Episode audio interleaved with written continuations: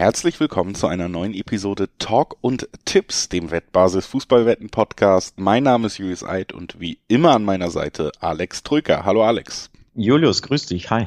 Du bist immer noch in der weiten Welt unterwegs und äh, wir nicht mehr. Wir gucken nämlich nicht auf den internationalen Fußball in dieser Folge, sondern wieder auf den nationalen. Wir gucken auf die Bundesliga und auf den Spieltag 12, der vor der Tür steht, besprechen da wie immer alle neun anstehenden Spiele und wie immer werden wir auch noch ein paar Hinweise los, bevor wir das machen. Sportwetten sind ab 18 nicht für Minderjährige geeignet und die Angaben, die wir in diesem Podcast machen, sind Angaben ohne Gewähr, einfach weil sich die Quoten noch von Wettanbieter zu Wettanbieter nach der Aufnahme jederzeit verändern können.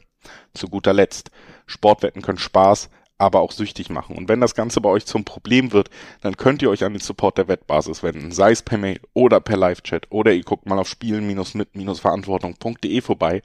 Auch da gibt es erste Hilfsangebote. Das also unser mittlerweile für äh, treue Hörer altbekanntes Intro und wie gesagt auch der altbekannte Ablauf. Wir blicken auf die Bundesliga, auf den anstehenden Bundesligaspieltag da beginnen wir natürlich mit dem Freitagabendspiel. Das ist das Duell zwischen Bremen und Hertha BSC. Hertha hat ähm, den lang ersehnten Sieg dann auch eingefahren gegen Schalke, auch wenn sie es ähm, sich erst in der zweiten Halbzeit verdient haben. Die erste Halbzeit war tatsächlich ziemlich schwach dafür, dass man gesagt hat, ähm, Hertha ist ja stabiler und Schalke ja in so einem Negativstrudel. Auf der anderen Seite haben wir Bremen, die haben wir so viel gelobt, dass sie jetzt zwei Spiele in Folge verloren haben in diesem Podcast. Deswegen ein bisschen verkehrte Ausgangslage fast. Bremen Heimspiel gegen Hertha, das äh, wenn man will, dass dieses richtig positive Gefühl des Saisonstarts weitergeht, dann sollte man hier vielleicht mal wieder Punkte sammeln. Ja, wenn wir dieses Spiel vor drei, vier, fünf Wochen gehabt hätten, wären wir uns wahrscheinlich beide einig, oh, das gibt einen Heimsieg äh, von Werder, denn der Aufsteiger ähm, ja, überrumpelt die Liga so ein bisschen. Ja, aber diese Einschätzung hat sich jetzt zuletzt ähm, eher nach unten korrigiert oder normalisiert, denn es gab ja nur zwei 0 zu 2 Pleiten gegen Mainz und Freiburg bei denen Werder auch spielerisch, unabhängig vom Ergebnis, auch spielerisch keinen so guten Eindruck hinterlassen hat. Also eher wie so ein typischer Aufsteiger wirkte, dem halt manchmal gegen gestandene Bundesligamannschaften nicht so viel einfällt und der an seine Grenzen stößt. Von daher, ja, äh, Werder, ich will jetzt nicht sagen zurück auf den Boden der Tatsachen, aber irgendwie war, passt das dann schon ganz gut. Und Hertha, auch wenn sie nicht gut gespielt haben, ähm, oder nicht so überzeugend gespielt haben, trotzdem zuletzt mit dem Sieg gegen Schalke endlich mal wieder einem Sieg, denn es war ja erst der zweite in dieser Saison. Der erste gelang am fünften Spieltag gegen Augsburg. Also super wichtige drei Punkte im Abstiegskampf der, der Berliner, die auch weiterhin die, ähm, ja, die, die sportliche äh, Kurve nach oben oder die, die Form zeigt nach oben ja. sportlich gesehen bei der Hertha. Und das konnte man jetzt mit drei Punkten auch ein bisschen ja, untermauern.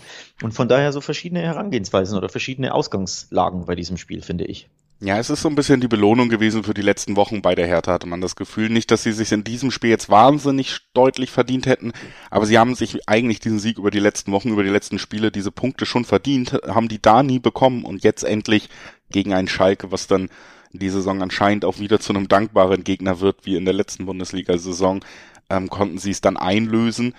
Ähm, trotzdem natürlich die Frage, was für ein Gesicht das wir jetzt sehen werden. Weil wenn Hertha so auftritt wie gegen Schalke konkret in diesem Spiel, dann glaube ich, wird es in Bremen sehr, sehr schwer für sie. Wenn sie aber so auftreten wie zuvor, unter anderem gegen Leipzig oder gegen andere Gegner, also sehr stabil, sehr solide, ganz klar den Plan des Trainers umsetzen. Jetzt ist auch bei Kanga ja durch diesen Siegtreffer super spät endlich der Torknoten geplatzt. Könnte ich mir auch vorstellen, dass sie dem Werder, was so ein bisschen weniger Form gerade hat, zumindest das Spiel halt super eklig gestalten können. Ne? Und wenn Werder nicht in diesen Offensivfußball reinkommt, wenn sie nicht ihr Spiel spielen dürfen, dann haben sie auch nicht unbedingt die Qualität, um dann so ein Spiel selber zu kontrollieren, was nicht nach ihren Maßstäben läuft. Und ich glaube, diese Tür ist schon offen für die Hertha in dieser Saison. Also ich könnte mir vorstellen, dass wir hier am Ende ein Spiel sehen, was ähm, weit weg sein wird von einem äh, von dem 5-1-Sieg gegen Gladbach, den Werder zum Beispiel zeigen konnte.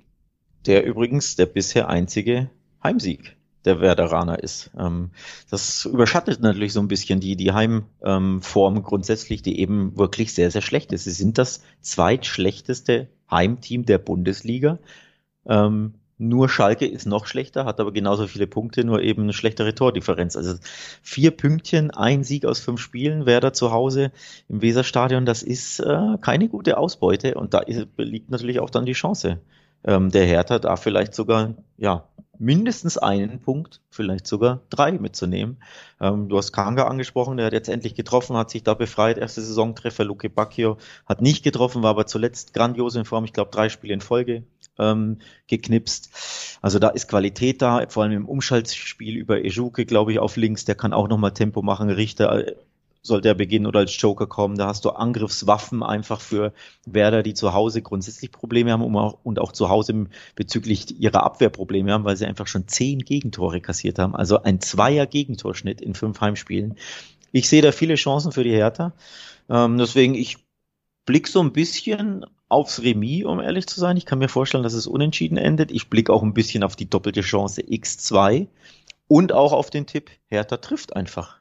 Ähm, denn ich glaube, so defensiv ähm, ja, labil, wie sich Werder präsentiert, wird es da Gegentore geben. Ja, also ich muss auch ehrlich sagen, ich tendiere tatsächlich auch so ein bisschen zu einem Tipp, den ich eigentlich eine ganze Folge lang meistens gar nicht abgebe, nämlich dem Unentschieden. Das habe ich hier sehr im Gefühl und ähm, würde dann tatsächlich da diesmal auch drauf gehen. Ich, ich, eigentlich habe ich auch immer die Regel, gerade wenn man Kombi tippt, irgendwo gibt schon Unentschieden, das weiß man, man muss schon eins mit drin haben. Und ich finde, dieses Spiel bietet sich dafür sehr gut an. Äh, ich kann es mir tatsächlich auch gut vorstellen, dass wir hier ein enges und am Ende unentschieden sehen. Hertha belohnt sich nicht unbedingt mit einem Dreier, aber Werder schafft es dann auch nicht. Kann ich mir auch gut vorstellen. Sagen, lass uns einfach weitergehen zu einem Spiel, wo wir uns vielleicht einiger sind, wer am Ende das bessere Ende davon trägt. Bayern München empfängt Mainz 05 und damit die beste Auswärtsmannschaft der Bundesliga. Also auch sicherlich kein richtig leichter Gegner für die Bayern. Die Mainzer ja mittlerweile auch auf Platz 6 in der Tabelle, die Bayern auf Platz 2 nur noch ein Punkt hinter Union nach dem letzten Wochenende, aber hier, ja wie gesagt, es wird, glaube ich, super unangenehm gegen Mainz zu spielen in dieser Saison, aber Bayern an einem guten Tag hat natürlich immer die Klasse, solche Spiele zu gewinnen, das steht außer Frage. Und sie haben jetzt auch die Karotte wieder ganz dicht vor der Nase mit Tabellenplatz 1. Ne? Die Karotte dicht vor der Nase, das gefällt mir gut. Ähm, ja, aber ein Wort noch zu Mainz. 2-0 in Bremen zuletzt und dann dieses stürmische, rauschhafte 5 0 gegen den ersten FC Köln. 7 0 Tore in den letzten zwei Spielen, zwei Siege in Folge. Die sind richtig äh, gut drauf oder zumindest strotzen sie es vor Selbstbewusstsein. Das musst du natürlich auch, ähm, wenn du gegen die Bayern spielst. Vor allem, wenn du nach München reist. Also das wird ein super schweres Spiel für Mainz, aber gerade rechtzeitig sich in Form geknipst. Ähm, das könnte schon ein attraktives Spiel werden, grundsätzlich. Also bei dem Bayern natürlich auch ein bisschen Probleme hat. Aber nichtsdestotrotz, egal wie gut der Gegner ist, Bayern München zu Hause, normalerweise, normalerweise ist das dann schon, ja, zumindest, ich will jetzt nicht sagen eine klare Nummer, aber zumindest klar im Sinne von, wie das Spiel ausgeht im Dreiweg. Ja, obwohl, ja, wie gesagt, es ist irgendwie schon eine Saison, wo Bayern oft oder mehrfach jetzt nicht alle drei Punkte geholt hat und Mainz natürlich, beste Auswärtsmannschaft haben wir schon angesprochen, super unangenehmer Gegner, also wenn Augsburg ähm, Bayern besiegen kann oder super schwer machen kann in dieser Saison, ist es jetzt nicht so, dass ich Mainz prinzipiell nicht zutraue. Das muss schon mal erwähnt sein. Deswegen sei hier zumindest auch mal ganz kurz erwähnt, dass wir aufgrund der Bayern-Beteiligung wirklich ja enorm hohe Quoten bei der doppelten Chance auf Mainz haben, also unentschieden oder Mainz-Sieg, da kriegen wir über Viererquoten für die Leute, die eine hohe Quote vielleicht über auch mal den realistischen Ausgang stellen, finde ich es trotzdem spannend und erwähnenswert. Ähm, bin tatsächlich aber bei dir. Ich, ich glaube auch am Ende wird Bayern hier gewinnen, was man ja in den Quoten im Dreiweg jetzt nicht wirklich lohnenswert tippen kann. Deswegen gibt's hier wieder dieselben Möglichkeiten wie bei allen Bayern-Spielen. Ich finde hier zum Beispiel relativ interessant zu gucken. Es kriegen für, für über 3,5 Tore. Also kann Mainz als beste Auswärtsmannschaft trotzdem vielleicht einen Konter setzen, Tor erzielen, Bayern gewinnt 3 zu 1, dann haben wir diese Torzahl erreicht, kriegen 1,8er, 1,9er Quoten. Das ist deutlich besser als das, was wir im Dreiweg kriegen bei den Münchnern. Und ähm, wäre für mich hier so ein bisschen die Ausweichmöglichkeit, um eben auch nicht diese typischen sehr niedrigen Bayern-Quoten anspielen zu müssen. Ich tippe einen typischen Bayern-Tipp, den ich, den ich hier im Podcast immer wieder abgebe, der mir auch aber immer wieder gut gefällt. Bayern gewinnt und beide treffen. Ähm, denn die Mainzer jetzt zuletzt, wie gesagt, fünf gegen Köln geschossen. Da können Johnny Burkhardt und äh, wie sie alle heißen vorne den Bayern immer mal wehtun, vor allem im Umschaltspiel. Bayern sind hinten auch immer mal wieder anfällig. Haben übrigens auch schon zwei der fünf Spiele zu Hause unentschieden gespielt, sollte man auch nicht vergessen. Also da, da lässt man schon immer wieder Punkte, aber unterm Schnitt glaube ich, dass äh, ja die Bayern zu stark werden, sein werden, einfach weil sie das Heimspiel haben. In Mainz wäre es ein kribbeliger, kribb, kribbeligeres Spiel aus Münchner Sicht, glaube ich, aber zu Hause in der Allianz Arena sollte das trotzdem klar gehen, aber eben nicht ohne Gegentor, wie ich finde. Also Bayern gewinnt und beide treffen, ist mein Tipp.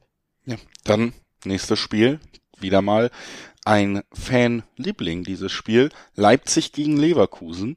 Ähm, da wird RB Gastgeber sein und ähm, das natürlich auch nachdem sie Gastgeber waren bei Real Madrid oder für Real Madrid, die sie besiegt haben zu unserer Überraschung auch. Also Leipzig, ja, ich tue mich noch so ein bisschen schwer einzuordnen, was am Bundesliga-Wochenende bei Leipzig passiert ist, denn da lagen sie 3 zu 0 gegen Augsburg zurück und zwar auch durchaus verdient, haben sich dann aber zurückgekämpft. Also das ist ja immer schwer, wie ordnest du das ein?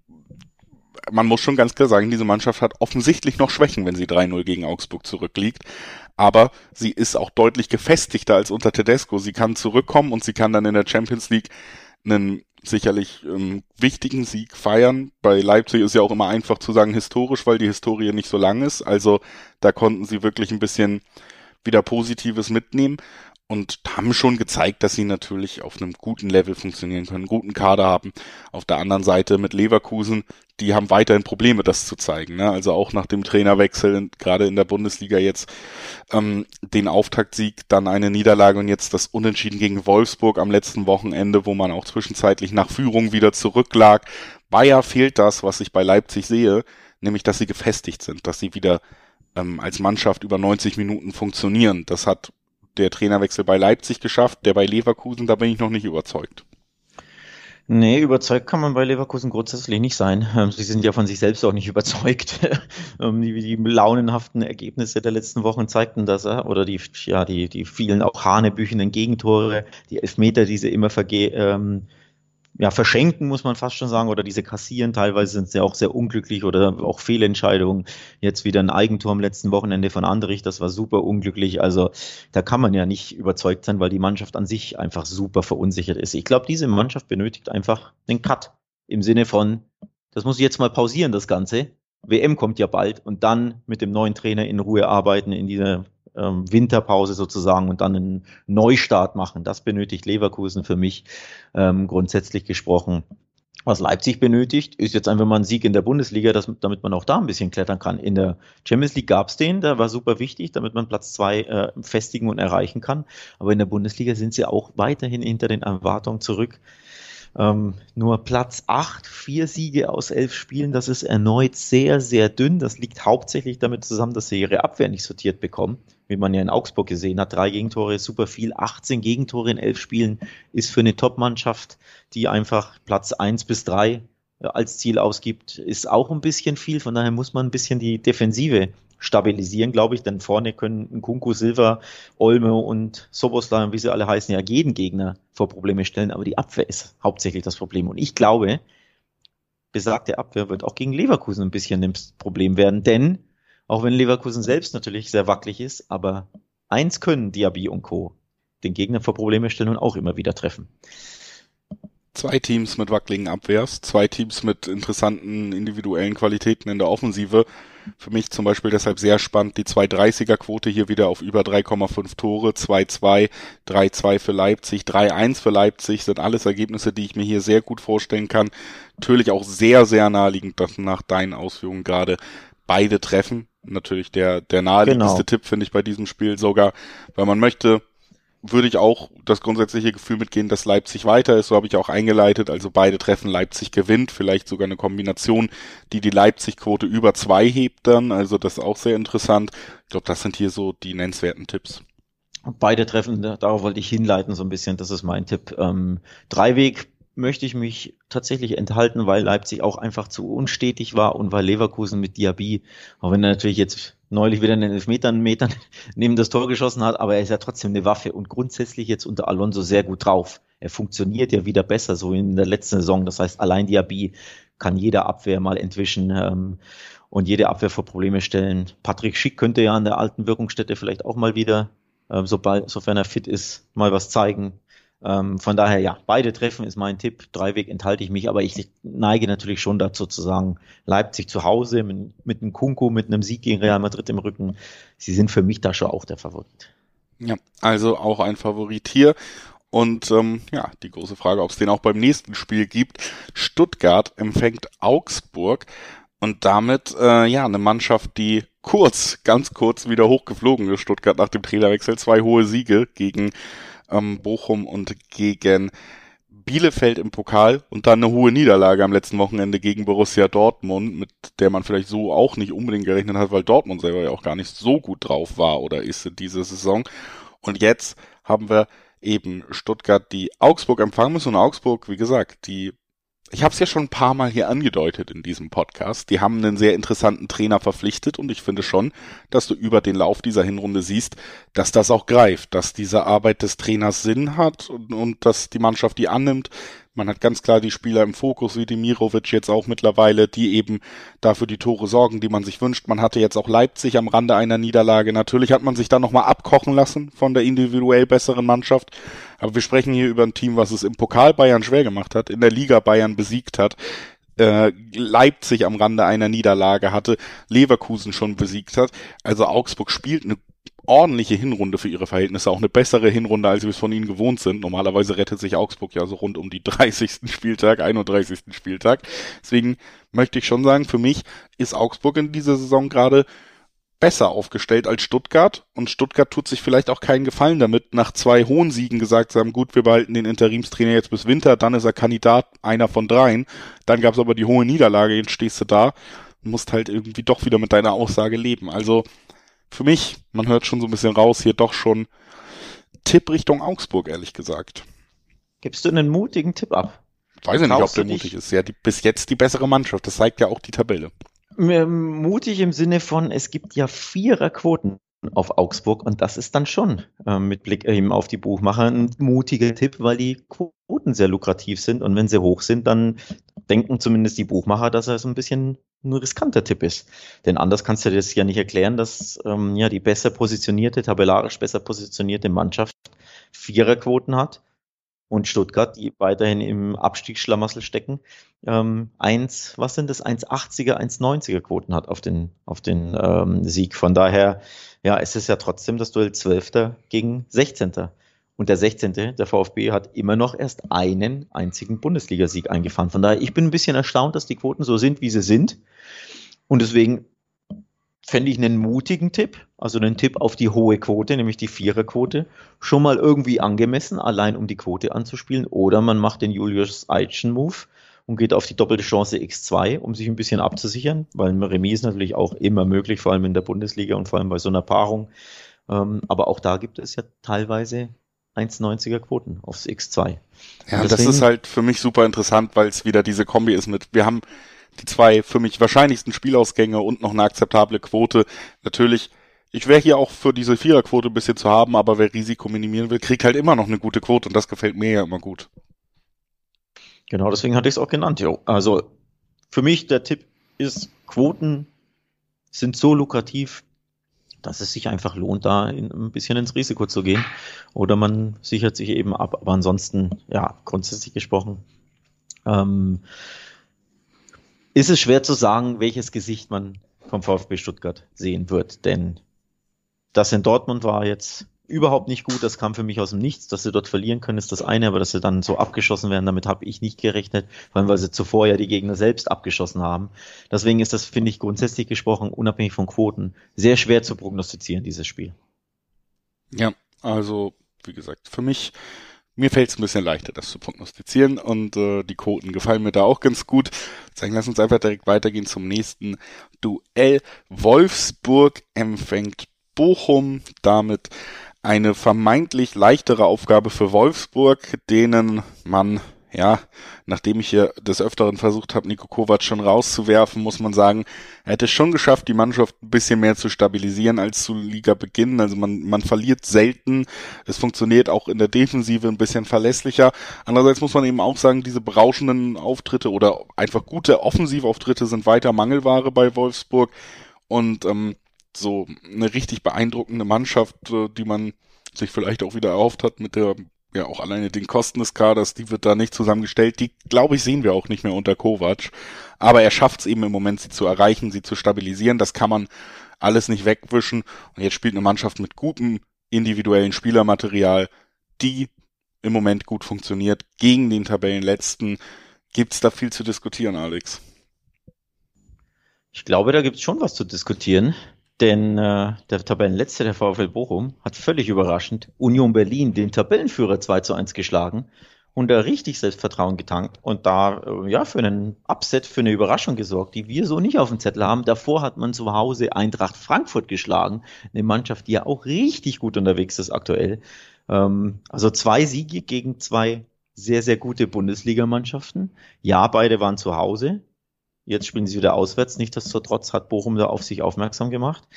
Und deswegen gibt es da schon was zu diskutieren, glaube ich. Und deswegen ist das nicht unbedingt ein Selbstläufer für die Wölfe. Ja, ähm, natürlich stimmt das schon. Ähm, man, man sollte jetzt Bochum nicht auf den Tabellenplatz reduzieren. Äh, die, die sind stabiler, seit Letsch übernommen hat. Wie das funktioniert, ein bisschen besser. Ich sehe tatsächlich aber einfach die Kaderqualität in diesem Jahr als ganz großes Problem. Ich glaube nicht, dass Bochum auch mit Reis vorrangig ein Trainerproblem hatte. Also denke schon an besonderen Tagen, wenn man da eine besondere Mannschaftsleistung hinkriegt, die Spieler motiviert kriegt, dann klappt es mal mit einem überraschenden Ergebnis. Muss aber auch sagen, dass Union Berlin jetzt auch nicht der typische Tabellenführer ist, der dich 90 Minuten mit eigenem Ballbesitz an die Wand spielt. Auch das ist ein Unterschied zu vielleicht Mannschaften, die dann anders gegen Bochum auftreten und hat ihnen ein bisschen in die Karten gespielt. Ich glaube tatsächlich, dass eines der großen Probleme eben wirklich die individuelle Qualität bei Bochum ist, dass der Kader ja für die Bundesliga zumindest an der Grenze zum Klassenhalt zusammengestellt ist und deswegen glaube ich tatsächlich, dass sich das jetzt am, am Wochenende nach diesem überraschenden Sieg auch nicht so unbedingt fortsetzt mit einem überraschenden Sieg, sondern dass wir doch am Ende hier, das ist mein Tipp eben doch auch, einen Wolfsburg-Sieg sehen werden. 1,7er Quoten gibt's da im Dreiweg und ähm, das ist mein Tipp. Heim und Auswärts sind halt einfach zwei verschiedene äh, Dinge. Das gilt äh, nicht nur für unter anderem Mainz, sondern auch für die Bochumer, denn sie sind die schwächste Auswärtsmannschaft der Bundesliga, nämlich die einzige Auswärtsmannschaft, die noch nicht mal einen einzigen Punkt einfahren konnte. Fünf Gastspiele, fünf Niederlagen bei vier geschossenen Toren. Das ist der letzte Platz in der Auswärtstabelle. Das ist sehr, sehr mager. Und das führt auch dazu, dass ich sage, oder dass ich so ein bisschen dazu neige, mich dir anzuschließen. Ich sage, ja, sie haben jetzt zweimal gewonnen gegen sehr gute Mannschaften, aber eben zu Hause in der Fremde sind sie einfach sehr, sehr schwach. Ähm, und da sich die Wölfe zuletzt stabilisiert haben, sie sind ja seit vier Spielen ungeschlagen, eins davon gewonnen, zuletzt drei Remis in Folge, also zumindest stabil präsentiert sich die Kovac 11. Ich neige auch stark dazu zu sagen, das wird eher kein Bochumer Sieg, sondern ein Heimsieg der Wölfe. Der ist auch ein bisschen mal wieder überfällig. Ja, überfällig ist er und um, dann sind wir uns hier tatsächlich auch einig. Und eine Sache, das weiß ich sogar schon vor der Aufnahme, auch wenn wir uns nicht absprechen, da sind wir uns sowieso immer einig. Nämlich, wenn ich euch sage, dass wettbasis.com eine tolle Website ist, auf die ihr mal vorbeischauen solltet. Denn dort findet ihr nicht nur Vorschauen auf alle Bundesligaspiele, sondern auch auf ganz viele wichtige internationale Fußballspiele, Vorschauen von unseren Kollegen geschrieben, auseinandergesetzt, wer hat gute Chancen, welche Tipps lohnen sich und wo lohnen die sich, also auch Quotenvergleich, wirklich die komplette Übersicht. Und das nicht nur für nationalen und internationalen Fußball, sondern auch für zahlreiche weitere Sportarten, auf die man tippen kann. Also wirklich ein Rundum-Service, wettbasis.com sei euch erneut ans Herz gelegt, da auch einfach mal vorbei zu schauen, während wir jetzt erstmal in Frankfurt vorbeischauen zum Topspiel des Spieltags und diesmal möchte ich das auch wieder mitgehen. Manchmal diskutieren wir ja, ob das wirklich ein Topspiel ist, was da angesetzt ist um Samstag 18.30 Hier haben wir jetzt aber ein Spiel, ich glaube, da können wir uns darauf einigen. Frankfurt empfängt Borussia Dortmund und damit äh, ja ein Spiel, was glaube ich einigermaßen spektakulär werden könnte, wenn beide Mannschaften das abrufen, was sie abrufen können. Das wird spektakulär, da gehe ich mit. Ähm, ich glaube, das wird wirklich mal ein Bundesliga-Topspiel, das diesen Namen verdient. Das wird sehr, sehr knackig, das wird sehr unterhaltsam. Das, ich erwarte da wirklich ein Topspiel. Tore auf beiden Seiten, ähm, Duell auf Augenhöhe. Die beide haben sich jetzt äh, stabilisiert zuletzt, ähm, gute Leistungen gezeigt. Die Dortmund natürlich das äh, mit dem 0 zu 0 gegen Man City auch nicht nur eine gute Leistung gezeigt, sondern ein super Ergebnis eingefahren, denn sie sind qualifiziert für die, für die nächste Runde im Achtelfinale in der Champions League. Also da ähm, ja, Selbstvertrauen getankt und einfach mal dem Top-Team schlechthin, Man City, da auch einen Punkt abgetrotzt mit guter Leistung. Also das wird die Dortmunder pushen. Deswegen, ich glaube, das wird wirklich ein, ein Topspiel. Und Topspiele waren es ja zuletzt auch. Ähm, also wir sahen ja wirklich immer wieder grandiose Spiele mit Toren auf beiden Seiten. Vergangenes Jahr hat Dortmund 3 zu 2 in Frankfurt gewonnen. Das war schon sehr, sehr unterhaltsam. Zu Hause wurde 5 zu 2 gegen Frankfurt gewonnen. Also da ging es ja auch schon rund in dieser Begegnung, in diesem Aufeinandertreffen. Und ähnliches erwarte ich, wenn auch jetzt nicht vom Resultat unbedingt ein 5-2 Dortmund, aber grundsätzlich ähnliches erwarte ich auch am Samstagabend. Also Spiel, Tore auf beiden Seiten, unterhaltsame Partie. Ähm, einfach ein Topspiel, ja. Ja, und wenn wir uns da auch an dem Auftritt gegen Stuttgart bei Dortmund noch so ein bisschen dranhängen und schon sagen, dass es nach den, ja, auch der deutlichen Kritik des Trainers finde ich jetzt in den letzten beiden Spielen, also dem Sieg in der Bundesliga, dem Unentschieden in der Champions League wirkte, als würde die Mannschaft nochmal anders wieder versuchen, sich zusammenzureißen und auch dieser Kritik zu begegnen. Auch Spieler, bei denen man es vielleicht gar nicht immer so als unbedingt äh, hervorstechendes Merkmal sieht, wie Julian Brandt hat wahnsinnig hart auf dem Platz gearbeitet. Mats Hummels ist wieder fit und wieder in einer Verfassung, wo ich sagen würde, ich kann mir mittlerweile schwer vorstellen, dass Hansi Flick wirklich an Mats Hummels vorbeikommt, wenn der weiter Spiele liefert wie auf dem Niveau gegen Manchester City. Und ähm, ja, wie immer, seit er verletzt ist, könnte es auch wieder soweit sein, dass Marco Reus zurück ins Geschehen eingreifen kann. Der kam schon oft auch stark aus Verletzungen wieder und ist natürlich ein super wichtiger Spieler für die Offensive. Also ich habe die Hoffnung, dass wir wieder eine ordentliche Dortmunder Leistung sehen und die auch ihren Teil dazu beitragen können und nicht so ein enttäuschendes Auftreten wie vielleicht in den Wochen davor, das ein paar Mal dabei war.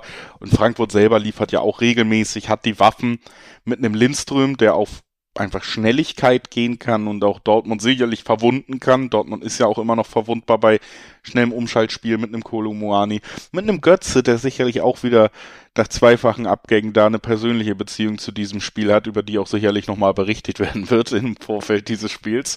Also da steckt viel drin und ich hoffe tatsächlich auch einfach auf ein unterhaltsames Spiel, bei dem es mir tatsächlich halbwegs schwerfällt, den den Sieger zu tippen. Also Borussia Dortmund ist für mich jetzt nicht vom Namen her der klare Favorit mehr. Ich gehe irgendwie 3-2 hast du eben als Ergebnis genannt. Das ist ein Ergebnis, das ich mir sehr gut vorstellen könnte. Ich habe mich noch nicht entschieden für wen. Also ein 2-2 als Grundlage. Wir werden viele Tore sehen, über 3,5. Ähm, beide Mannschaften treffen naheliegende Tipps. Das kann ich mir gut vorstellen. Wer aber den finalen Punch setzt, ob Frankfurt oder Dortmund diese Gnade des letzten Konters bekommt, vielleicht in so einem Spiel, was dann wild wird, das weiß ich noch nicht, deswegen würde ich mich im Dreiweg zurückhalten und eher auf diese Tipps gehen, die ein spektakuläres Spiel versprechen. Und deswegen ist mein Tipp, und ich schließe mich da voll an, beide treffen und over 2,5 Tore. Denn da trifft dann genau das ein, was wir hier erwarten, ohne dass man weiß, wie es ausgehen wird, also wer am Ende gewinnen wird oder ob es Remis endet. Wie findest du äh, die Gnade des letzten Konters so als Sprichwort? Hat mir gut gefallen, ja. Dankeschön. Ähm, wir äh, gehen äh, zur Gnade des letzten Tages, äh, des letzten Spieltages des Spieltages. Wir gehen zum Sonntag. Union Berlin, immer noch Tabellenführer, auch nach einer enttäuschenden Niederlage gegen den Tabellenletzten aus Bochum, haben wir ja gerade schon angesprochen, empfängt Borussia Mönchengladbach und auch bei denen, ja, also immer noch so ein paar Fragezeichen ich, ich lobe manchmal die Entwicklung, dann gibt's eine 5-1-Niederlage gegen Bremen und dann ähm, kommen sie zurück und spielen wieder ordentlich, gewinnen unter anderem im Derby, was sie länger nicht gewonnen haben, mit fünf Toren gegen Köln. Und dann verlieren sie wieder ziemlich deutlich und verdient auch gegen Eintracht Frankfurt 3 zu 1. Und dann muss man einfach sagen, sie stehen gerade auf Tabellenplatz 10. Bei Borussia Mönchengladbach sprechen wir dieses Jahr, glaube ich, tatsächlich irgendwie über eine Mittelfeldmannschaft am Ende. Ja, es sieht danach aus, ja. Ähm, der Schwung ist weg, der, der gute Anfangsschwung. Ähm, zuletzt hat man die Form ja wirklich komplett verloren, hat den Faden auch irgendwie verloren. Die Ergebnisse zuletzt sind sehr, sehr ernüchternd. Da war dieses 5 zu 2 gegen Köln, der Derby-Sieg. Das war ein Highlight. Das 3 zu 0 gegen Leipzig zu Hause war ein Highlight, aber eben 1-5 in, in Bremen verloren. Ähm, und jetzt gegen Frankfurt zu Hause 1 zu 3. Das sind einfach sehr, sehr ernüchternde ähm, Pleiten. Dazu natürlich das Pokal aus. Also ja, ernüchternde Wochen zuletzt für die Gladbacher, ein bisschen auch Rollercoaster-mäßig. Man weiß nicht so richtig, was man bekommt. Man ist auf dem Boden der Tatsachen zurück. Macht es natürlich nicht leichter jetzt, ähm, dieses Spiel bei Union Berlin zu tippen oder anders gesagt. Rollercoaster-mäßig ist ja Union Berlin in dieser Saison eher nicht unterwegs, sondern sehr stabil, mit eben der einen Ausnahme jetzt der Niederlage in Bochum. Ja, also ich glaube trotzdem, ich glaube auch, dass Gladbach in dieser Verfassung einfach ein Gegner ist, der Union wieder sehr liegt. Also so wie es Dortmund auch war und wo man einfach gesehen hat, natürlich ähm, sind sie nicht vielleicht die Mannschaft, die da mehr Ballbesitz hat, aber sie können halt perfekt mit dieser Situation umgehen. Und Gladbach auch, so eine Mannschaft, die ihre Ausrutscher drin hat, die gern offensiv und schön Fußball spielen würde, was Union ihnen einfach verwehren wird. Die werden sich über lange Zeit die, die Zähne ausbeißen dann hat ähm, tatsächlich auch noch Union ja einfach eine wahnsinnige Standardstärke, die auch noch in solchen Spielen hilft. Also wenn sie da durch eine Ecke oder durch einen Freistoß in Führung kommen können. Und sobald Union führt, ist es sowieso komplett, ähm, also komplett irrelevant, was der Gegner noch macht, weil sie werden es dir unfassbar schwer machen, wieder zurückzukommen.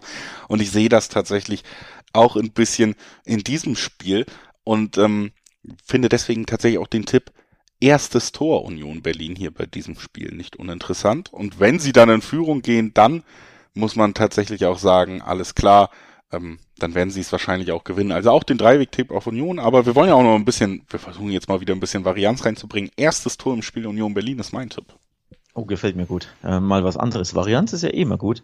Ähm, ja, du hast es angesprochen. Wenn die dann führen sollten, die Unioner, oh, dann wird's echt kritisch für, für die Fohlen. Von daher schöner schöner Tipp, gefällt mir tatsächlich gut. Ähm, was mir auch grundsätzlich gut gefällt, sind die Quoten durch die Bank weg. Denn es gibt ja schon Zweierquoten auf Union, 350er Quoten auf Mönchengladbach, auch super, super interessant. Also da finden die Tipper, die klarere Bauchgefühle haben als wir beide, hier einiges Interessantes vor. Oder man kann es auch simpel formulieren. Union Berlin haben eine Zweierquote in einem Heimspiel. Ähm, als Tabellenführer. Auch nicht so schlecht, oder? Auch nicht so schlecht, absolut nicht. Also das alleine gehe ich auch mit. Finde, da ist die Quote tatsächlich auch äh, immer noch ein Ticken zu hoch und das kann man natürlich immer mal ausnutzen, wenn man möchte. Und äh, jetzt sprechen wir über das nächste Spiel in unserer Aufstellung, auch am Sonntag. Schalke gegen Freiburg. Freiburg gewinnt Handicap. Wollen wir mit dem nächsten Spiel weitermachen? Oha, direkt ein ganz, ganz klarer Tipp von dir. Lehnt er sich aus dem Fenster. Schalke gewinnt mit Handicap. Nee, Auswärts, Freiburg gewinnt mit Handicap. Äh, meine ich doch, meine ich doch. Ah, sorry. Schalke gewinnt mit Handicap, tippen wir in dieser Saison nicht einmal. naja, okay. Ähm, also Freiburg gewinnt mit Handicap auf Schalke. Da gucke ich doch direkt mal, was, das, was es da für Quoten gibt. Das hast du mich jetzt auf dem falschen Fuß ähm, erwischt. Oh, die Quoten sind super lukrativ. Jetzt weiß ich, warum du den Tipp abgibst. Ja. Man muss ja äh, tatsächlich dann eben bei diesem Spiel sagen, dass die Quoten halt super hoch sind dann, ne? Also ich finde alleine schon, ehrlich gesagt, vergessen wir mal den Handicap-Tipp, der auch mal provokativ ist. Aber die müssen wir ja gar nicht gehen. 1,90er Quoten auf Freiburg im Dreiweg. Das ist ja tatsächlich ziemlich lukrativ dafür, dass wir über einen Schalke sprechen, was ja zwar den Trainer entlassen hat, den letzten, mit dem es nicht geklappt hat, aber ich finde hier ähnlich wie wie die Ausführungen, die ich auch bei Bochum hatte. Sicherlich kann man diese Mannschaft vielleicht mal kurz zwischenzeitlich motivieren und auch eine Überraschung liefern. Ich glaube auch nicht, dass sie mit null Punkten jetzt aus den nächsten Spielen bis zum Saisonende absteigen. Aber die Mannschaft ist nicht gut zusammengestellt. Es ist keine wahnsinnig gute Erstligamannschaft. Und sie spielen ja auch nicht gegen irgendwen. Sie spielen gegen eine meiner Meinung nach sehr gute Erstligamannschaft. Und das ist Schalke einfach nicht. Es gibt hier ein Leistungsgefälle, wo man ganz klar sagen muss, Freiburg ist mit Abstand die bessere Mannschaft. Die Mannschaft die wir immer wieder für auch ähm, dieses seriöse Weiterarbeiten, die Weiterentwicklung loben, die deutlich besser in der Tabelle steht und das kommt bei Freiburg einfach, das ist der Leitspruch für mich bei Freiburg. Es kommt nicht von ungefähr. Es gibt ja gute Gründe dafür, dass diese Entwicklung stattfindet und deswegen gibt's auch super gute Gründe zu glauben, dass sie natürlich gegen Schalke gewinnen können. Mit 1,90er Quoten ist das schon super dotiert im Dreiweg. Ich glaube aber auch, sie hätten theoretisch die Klasse eben für den Handicap-Sieg, der dann natürlich super lukrativ wird. Ja, du hast es angesprochen. Der Handicap-Tipp, man kommt dann doch wieder zu ihm, landet bei ihm und man äh, ist überrascht, wie hoch dieser Handicap-Sieg ist. Wir müssen jetzt die Quoten doch nochmal nennen für die Zuhörer, die, die das nicht so auf dem Schirm haben. Drei 30er-Quoten gibt es auf einen 2 zu 0 Sieg von Freiburg als Beispiel. Um einfach mal ein Ergebnis ähm, zu nennen, bei dem wir, glaube ich, nicht überrascht werden, wenn es eintrifft. Ne? Freiburg gewinnt 2 zu 0 auf Schalke, wäre jetzt etwas, womit man rechnen kann. Und wenn es dann da drei Dreierquoten drauf gibt, verstehe ich, warum du sagst, um ein bisschen ins Risiko gehen, um diese Riesenquote abzustauben, kann man wirklich nachvollziehen. Ähm, ich glaube, wir sind uns am Ende einig. Die Freiburger gewinnen das und man kann das auch wirklich easy zu den 1,90er im normalen Dreiweg anspielen. Ja, absolut. Würde ich auch auf jeden Fall so mitgehen. Sagen, lass uns den Schritt zum letzten Spiel in unserer Besprechung machen. Köln empfängt Hoffenheim und Köln ist so ein bisschen, ja, weiß ich nicht, jetzt die große Frage, hat sich Baumgart jetzt doch so ein bisschen abgenutzt. Wir haben schon oft gesagt, der Kader ist nicht so gut wie ihre Ergebnisse, wie das, was sie leisten, aber sie schaffen es als Mannschaft, geschlossen auch mit diesem Trainer zu arbeiten. Das haben sie in letzter Zeit nicht mehr ganz so gut geschafft. Das liegt vielleicht auch nicht nur an den Auftritten an sich, sondern daran, dass sie sich in den Spielen, wo sie jetzt so verloren haben, auch immer rote Karten abgeholt haben. Also das sieht man vielleicht auch eher einfach, dass dieses Baumgartsche System elf Spieler braucht, die mitarbeiten und dass es einfach ähm, ja nicht funktioniert, wenn sie nur noch zu zehn sind aber trotzdem ähm, ja eher unerfreuliche letzte Wochen für Köln und mit Hoffenheim Gegner, der sicherlich in der Lage sein könnte, das auch auszunutzen, weil sie eben auch ja, individuelle Fehler bestrafen können. Eine der Stärken dieser Mannschaft, die mir sowieso unter Breitenreitern diese Saison auch wieder gut gefällt. Mir gefallen sie auch unter Breitenreiter grundsätzlich gut. Ähm, da, da gehe ich mit. Und ja, nicht gut gefallen hat mir der FC natürlich zuletzt in Mainz. Ähm, auch nicht in Gladbach. Bei beiden Spielen gab es fünf Gegentore, das war richtig heftig. Gegen Augsburg hat es mir auch zeitweise gar nicht gefallen, denn da lagen sie ja 0 zu 2 hinten, nee, 0 zu 1 hinten, sorry, zwischenzeitlich. Ähm, frühes Tor durch Niederlechner. Dann mussten sie auch das Spiel erst drehen. Also es gab zuletzt einige Partien, die äh, ja nicht so liefen, wie sich Baumgart das vorgestellt hat. Das macht es natürlich jetzt gegen Hoffenheim, ähm, glaube ich, auch nicht leichter die zwar gegen die Bayern am letzten Spieltag verloren haben, aber grundsätzlich sich schon, wie ich finde, unter Breitenreiter sehr stabil präsentieren in der Saison. Also muss man auch wirklich sagen, ich finde sie auch ähm, solide in ihrer Arbeit. Sie haben immer wieder Spiele drin, wo man auch wirklich ihre offensive Klasse dann mal richtig aufblitzen sieht. Und das ist, glaube ich, auch so ein bisschen die Gefahr, die man da aus Köln sich so sehen kann nach den letzten Spielen, nämlich dass es ja, nicht nur irgendwie schwer werden könnte, hier Punkte zu holen, sondern was man natürlich jetzt irgendwie vermeiden will, ist, dass man wirklich in so eine Spirale kommt, wo man sich jedes Wochenende fünf Gegentore abholt. Also das ist natürlich jetzt wirklich eine Gefahr, die so ein bisschen auch über dem Spiel aus Kölner Sicht äh, schwebt, dass man einfach versuchen muss, ähm, wieder zurückzukommen in diese gemeinschaftliche Arbeit, die den Gegner auch vom eigenen Tor fernhält, die eben nicht geklappt hat in den letzten Duellen. Und da ähm, stehen die Chancen, ja, vielleicht ähm, ich finde, Köln darf man unter Baumgart nie unterschätzen. Ich würde sie auch nicht komplett abmelden. Ich muss aber einfach sagen, dass hier die Quoten auf Köln und Hoffenheim identisch sind im Dreiweg. Da würde ich eben nicht mitgehen. Für mich ist Hoffenheim schon die Mannschaft, die hier gerade nach den letzten Ergebnissen ganz gute Chancen auch auf einen Sieg haben könnte und dürfte.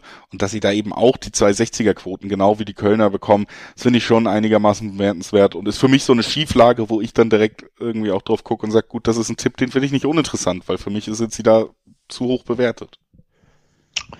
Ja, Herangehensweise verstehe ich immer sehr gut. Ähm, ich gebe übrigens mal einen Tipp ab, den wir hier, den du mal vor einiger, vor ein paar Wochen ähm, mal wieder auf meinen Radar ge, gebracht hast, der mir sehr gut gefällt, den ich aber viel zu selten abgebe und jetzt wird's mal wieder Zeit. Ich sag zur, zur Halbzeit steht es unentschieden.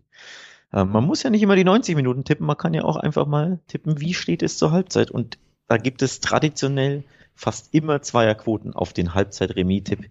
Bei diesem Spiel sogar zwei 30er-Quoten. Hm. diese Quote gefällt mir so, so gut, dass ich diesen Tipp abgebe. Ähm, denn grundsätzlich, ich erwarte ein enges Spiel, ich erwarte ein knappes Spiel. Grundsätzlich ist es auch so, dass es durchaus häufig mit einem 0-0 in die Kabinen geht.